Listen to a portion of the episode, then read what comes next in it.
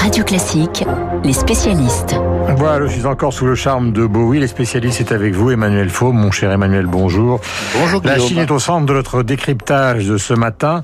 D'abord, le coup de fil passé par Joe Biden à son homologue chinois qui indique que le nouveau président américain veut vraiment changer de stratégie vis-à-vis de Pékin. Mais faire quoi exactement? Bah écoutez, Joe Biden a profité du nouvel an chinois pour euh, souhaiter une bonne année du buffle au peuple chinois. Euh, ça a été le prétexte à cet appel téléphonique au président Xi, qui a permis de briser la glace d'abord entre les deux hommes, parce que je rappelle que le premier avait traité le second de voyou durant la campagne américaine, et puis l'occasion surtout donc de préciser ce que le successeur de Donald Trump a en tête, une stratégie toujours très offensive de Washington vis-à-vis de Pékin. D'ailleurs, Joe Biden a commencé par euh, égrener les sujets qui fâchent, en faisant part à son interlocuteur de ses inquiétudes sur Hong Kong et les violations des droits de l'homme en Chine. En réponse, M. Xi a reconnu, sans se démonter, qu'il y avait des différends entre les deux rives du Pacifique, mais que cela ne devait pas empêcher un respect d'égal à égal entre Pékin et Washington et de préférer une bonne coopération à une confrontation qui aurait des conséquences désastreuses. Le président chinois qui a rappelé que des régions comme Taïwan, Hong Kong ou le Xinjiang dans, dans l'ouest euh, du pays désigne autant d'affaires intérieures de la Chine. Joe Biden a expliqué de son côté qu'il avait l'intention de défendre les intérêts des États-Unis, mais en accord avec les dirigeants des grandes puissances de ce monde, et c'est peut-être là le changement de stratégie. En tout cas, c'est ce que l'on appelle une prise de contact franche et directe. On a appris, Emmanuel, que la BBC ne serait plus diffusée en Chine? Oui, euh, c'est une décision qui a été annoncée par Pékin quelques jours après que Londres ait retiré sa licence de diffusion à la télévision chinoise d'État. Alors à première vue, on est dans un œil pour œil, dent pour dent assez classique, puisque le Royaume-Uni a décidé d'interdire la diffusion sur ses écrans de la chaîne publique chinoise en anglais, CGTN. Eh bien, jeudi dernier, l'autorité chinoise de l'audiovisuel a annoncé que la chaîne BBC World, le canal international de la BBC, serait désormais non grata sur le territoire chinois, réplique proportionnée. En l'occurrence, que Pékin un reproche à la chaîne britannique la plus célèbre, c'est sa couverture de certains événements chinois, et notamment les reportages consacrés au Xinjiang dont je vous parlais à l'instant, cette région de l'ouest de la Chine où sont détenus et maltraités des musulmans de la minorité ouïghour, et d'où la BBC a rapporté des récits glaçants de violences sexuelles et de tortures à l'encontre des femmes ouïghours dans certains camps d'internement. Le sort fait aux musulmans de cette région est l'une des violations des droits humains les plus honteuses exercées par le régime chinois et dans son verrouillage de l'information, le président Xi Jinping veille tout particulièrement à ce que le couvercle soit maintenu sur ses exactions. En fait, Londres et Pékin ne cessent d'accumuler des sujets de discorde depuis des années, même si les affaires continuent et si la Chine reste encore un partenaire privilégié au point de vue commercial. Mais la politique chinoise de répression à l'égard des dissidents, la mise en place à Hong Kong, ex-colonie britannique, de nouvelles lois sur la sécurité, euh, sur ordre de Pékin, eh bien, ont contribué à dégrader les relations entre les deux pays.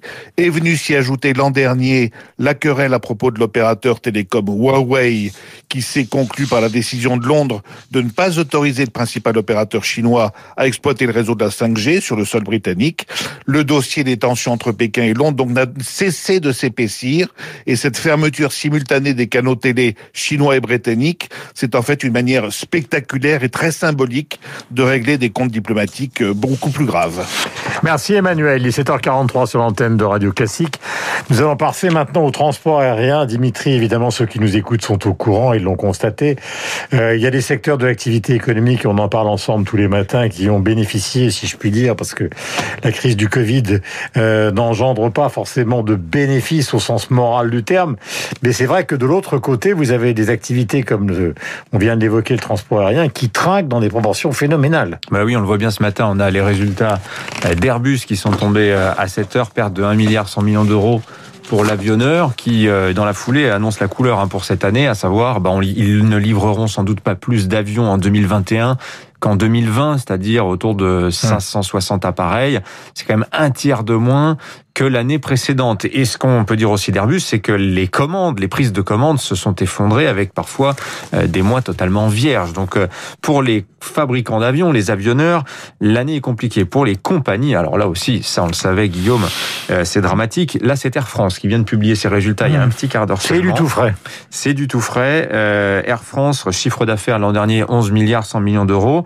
C'est une perte de 7 milliards d'euros par rapport à l'année précédente. Un trafic passager qui s'est évaporé mmh. des deux tiers. Et euh, pour vous donner, voilà, ce qui se passe chez Air France en ce moment, en, janvier, ils ont assuré 45% de leur programme de vol. C'est pas mal. Sauf que, d'abord, les appareils sont très très loin d'être remplis. Et quand on est une compagnie aérienne, vous savez, on a des coûts fixes qui sont extrêmement lourds.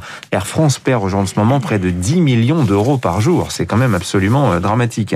S'ajoute à cela un sujet euh, éminemment compliqué pour Air France, qui là va vous rappeler d'autres euh, d'autres dossiers. Vous avez pensé par exemple au dossier EDF. Vous savez, Air France, ils ont un, c'est une compagnie, c'est la compagnie nationale. Air France, c'est la France, et mhm. donc l'État est évidemment euh, au chevet de la compagnie. On leur a prêté beaucoup d'argent l'année dernière. L'idée de l'État et l'idée de la compagnie, c'est de se recapitaliser en transformant les prêts qui ont été concédés euh, par la France, par l'État français l'année dernière, de transformer cela en fonds propres. Seulement, c'est là qu'intervient la Commission européenne qui dit, vous êtes gentils les amis, mais euh, il va falloir faire des concessions. Il doit y avoir des contreparties. Hum. Ces contreparties, elles ont déjà été imposées à Lufthansa, la compagnie allemande qui elle aussi a fait l'objet d'une attention toute particulière de Berlin. Qu'a dû céder Lufthansa Eh bien, un certain, une certaine quantité de slots. Vous savez, ces fameux créneaux horaires qu'ils ont dans les aéroports. Euh, et en ce qui concerne Air France, l'idée euh, de, de la Commission européenne, c'est que euh, Air France rétrocède un certain nombre de créneaux sur l'aéroport d'Orly. Orly, c'est particulier, vous savez, c'est un aéroport, on peut pas l'étendre, on peut pas survoler la nuit, etc. Donc euh, les places sont très chères. Air France devrait rendre 10% à peu près de ces créneaux. C'est assez considérable. Et là, évidemment, ça pose un problème. Ça rappelle l'affaire d'EDF, si vous voulez, où en échange d'une augmentation du tarif, on exige le démantèlement, la division en trois mmh. euh, de, de, de, la société. C'est un vrai sujet aujourd'hui pour Air France qui est vraiment entravé. On peut se poser, alors à l'heure aussi, on se préoccupe beaucoup de souveraineté. On voit que cette souveraineté, bah, sur des sujets comme ça, de soutien aux entreprises, dans le contexte actuel, elle est quand même minée, mmh. affaiblie par des décisions européennes. Ça, c'est un vrai sujet de réflexion. C'est Air France KLM. Air France KLM. Alors, ce KLM a des, des soucis similaires hum. euh, dans son camp. Et évidemment, et en plus, il y a des bisbilles au sein du groupe Air France KLM. Hum. Euh, les, les, Néerlandais considérant que le boulet du groupe, c'est Air France, qui est euh, structurellement plus gros que, hum. que, que KLM. C'est éminemment compliqué, c'est très politique, mais c'est une vraie, un vrai sujet politique, je trouve. Euh, Emmanuel Macron, l'Européen, doit-il entamer un bras de fer avec la Commission sur un sujet comme Air France? Certains diront que oui. Alors, on va rappeler le chiffre, hein, puisqu'on vient de tomber, c'est important pour fixer les esprits à 7h47. 7 milliards d'euros de pertes pour Air France, trafic passager euh, en baisse de 57%. Merci Dimitri. 7h47, nous avons rendez-vous avec le journal Imprévisible de Marc Bourreau. Euh, nous allons parler de